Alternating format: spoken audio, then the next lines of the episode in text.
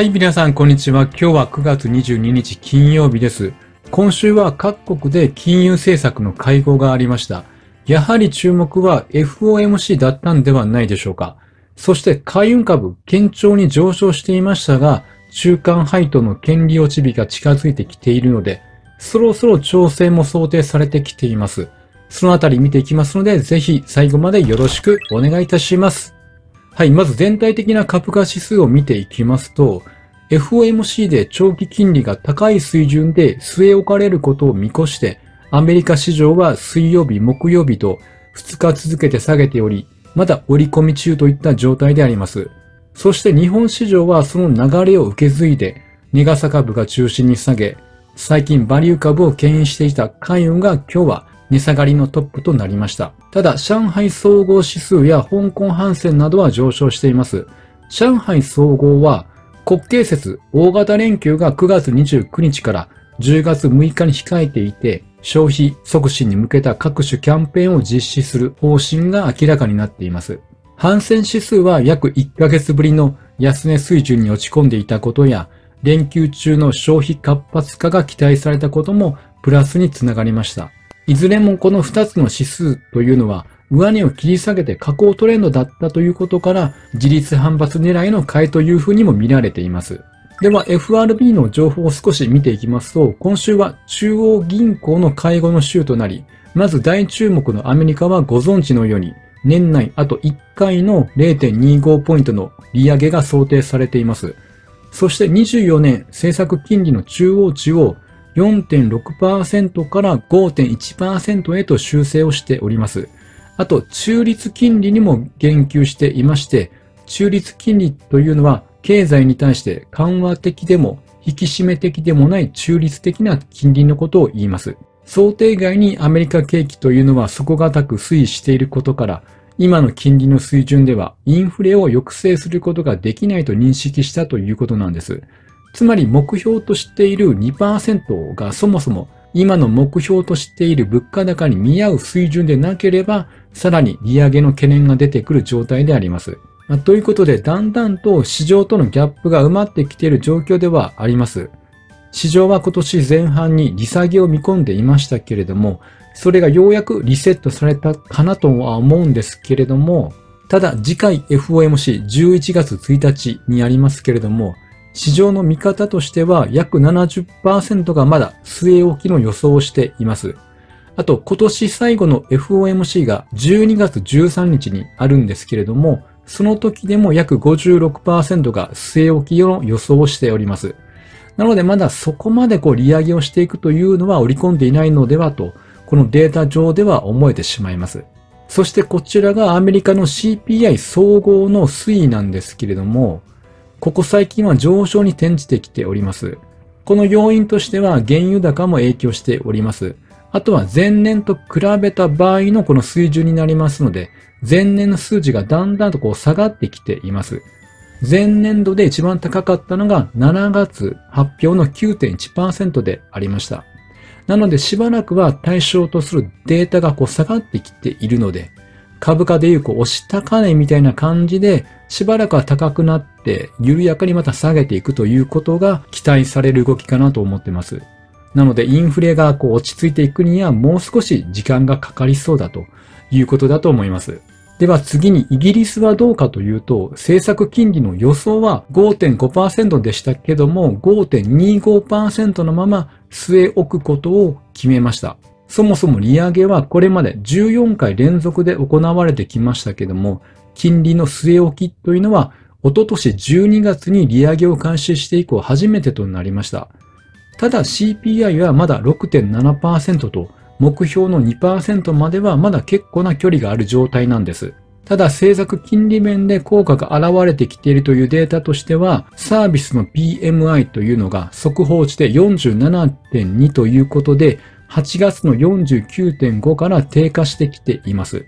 これが2021年1月のロックダウン以降で最低となったということなんです。あと雇用は過去最大の落ち込みを記録しています。政策金利の発表よりこの PMI の発表の方が後だったんですけども、この結果にアクセスできたということなので、こういう状況も踏まえて利上げの効果が現れているということで、金利を据え置いたと思われます。そして日銀はどうかというと、物価目標実現、見通せる時期決め打ちできないということで、粘り強く金融緩和を今日継続していくということを発表しました。これはほぼ市場のほとんどの予想と一致したのではないでしょうか。ということで日経平均のチャートを見ていきますと、朝方はアメリカの株安の影響を下げて寄り付きましたけれども、昼過ぎ、金融政策決定会合で現状維持が伝わり、事前予想通りの安心感から下げ幅を縮小して、なんとかマイナス0.52%までこう上昇したということであります。ただ、日銀の発表を受けて、為替は148円台前半まで進みました。こちらがアメリカの10年ものの利回りであります。一時4.5%まで超えてきました。ということで、最近の原油高がアメリカの金利上昇へとつながっていて、で、この水準というのが前回の高値、つまり金融引き締めをしてからつけた高値というのを上抜いてきたわけなんです。ということで、2017年以来の高水準になったということなんです。なので、このチャートの勢いを見ると、再びまた上昇していって、5%まで目指すような動きに見えてきます。ということは、しばらくは株式市場にとっては、少し上値が重たい展開になりそうな感じであります。では、ということで今日の海運株を見ていきましょう。はい、まずこちら川崎汽船のチャートです。最近バリュー株を牽引していた川崎汽船が久しぶりに大きな陰線となり3.3%の下落となっています。ここ最近の上昇というのはグロースよりバリューへと資金が流れていることもありますが、9月の配当取りの買いもあって上昇してきたという一面もあると思いますので、時期的には9月中旬以降はいつ権利落ち日に向けて下げてもおかしくない時期であります。権利落ち日は9月28日ですので、それまであと数日しかありませんが、ギリギリまで噛まれてくるのか、それとも今回の下げが起因となって調整が入ってくるのかというところではないでしょうか。では他の2社を見ていきます。日本郵船はマイナス2.6%の下落。商船三井はマイナス1.9%の下落となりました。ただ今年7月ぐらいからは見事な上昇トレンドなんですね。これは1年前の今頃株価がここまで上昇しているとはとても想像できませんでした。1年前というのはどこまで下げるんだという全く真逆の状態だったわけなんです。なので相場環境が変わってきているということであります。こちらが9月20日の株単の記事になるんですけれども、最近の上昇に寄与したものといえば、このバルチック海運指数が4ヶ月ぶりの水準を回復してきたということであります。その影響もあって日本郵船は上場来高値を更新してきていました。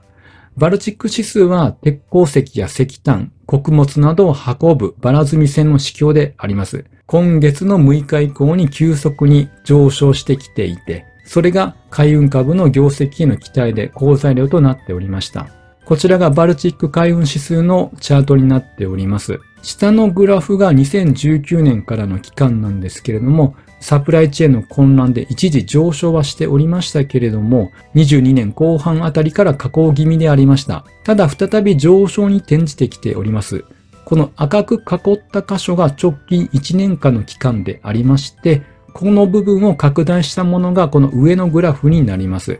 そして直近、この白く囲ったところが上昇に転じてきているということであります。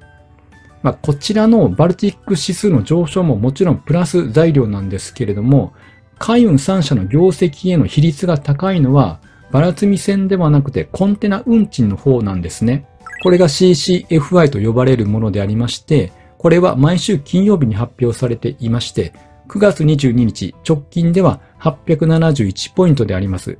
ちょうど1年前、9月16日は2609ポイントでしたので、この1年間で随分下げたということがわかります。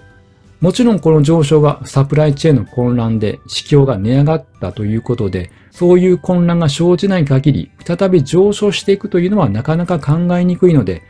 今はコロナ前と同じぐらいの水準に戻ってきたという状況であります。そして最後に3社の利回りなどを見ていきますと、川崎汽船が3.6%、日本郵船が3.1%、商船三井が3.9%と、3社とも PBR も0.8倍で利回りは3%を超えています。こういったバリューと利回り面で今は買われてきているので、これがまだ続くということであれば、権利落ち日以降の下がったところというのは、おしめのポイントとなりそうかなと思います。ということで、アメリカの金利が高止まりが想定されているので、グロースへとシフトしていくのは、利下げ観測が見えてきてからかなと個人的に思っています。原油高が止まらないうちはまだバリューが優位かなというふうに見ております。はい、本日は以上となります。音声でお聞きいただいている皆様、いつもご視聴していただきありがとうございます。このような感じで役立つ株式マーケットの内容をお伝えしております。ぜひフォロー、いいねしていただけると嬉しいです。それではまた次回お会いしましょう。